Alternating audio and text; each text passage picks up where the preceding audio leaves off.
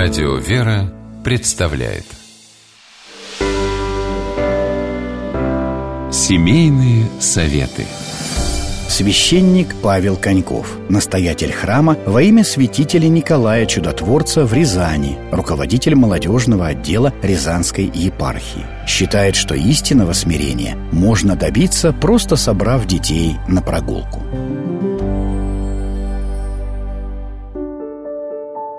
Рождение ребенка, без сомнения, самое главное событие в жизни любой семьи. Первое время все обеспокоены здоровьем малыша. Проходит неделя, месяц, ребенок, казалось бы, окреп, пора и крестить его. А родители говорят, крестить сейчас не будем, вырастет, сам решит. Что же происходит?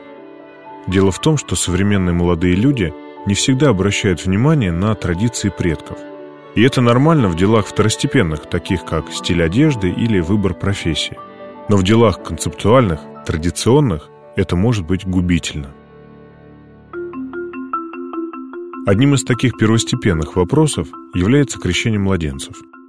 Многие сторонники крещения во взрослом возрасте любят приводить в пример святителя Иоанна Златоустова, который крестился почти в 30 лет. Но именно он являлся сторонником крещения младенцев – Казалось бы, парадокс. Сам святитель поменял свою жизненную позицию после того, как попал в сильный шторм. Он мог умереть, будучи некрещенным. И после того, как Господь оставил его в живых, святитель изменил свое мнение по этому вопросу. Никто из нас не знает время окончания своей земной жизни. Это важно помнить, принимая решение, крестить ребенка или нет. И если Иоанн Златоуст видел преимущество позднего крещения в лучшей подготовке человека, то многие современные родители даже и не хотят давать своим детям элементарное знание о Боге. Взрослые решают все за своих детей. Какого цвета шапку носить ребенку, в какую школу идти, каким спортом заниматься и какой язык изучать, что, несомненно, повлияет на его будущее.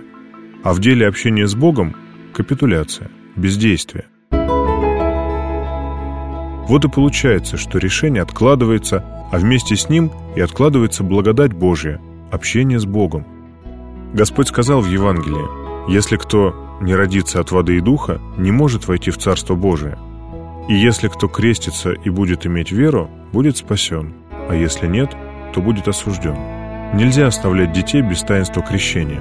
Лучше всего начать общение с Богом с самого раннего возраста и воспитывать детей в духе православной веры – Плоды от этого воспитания не заставят себя ждать. С вами был священник Павел Коньков.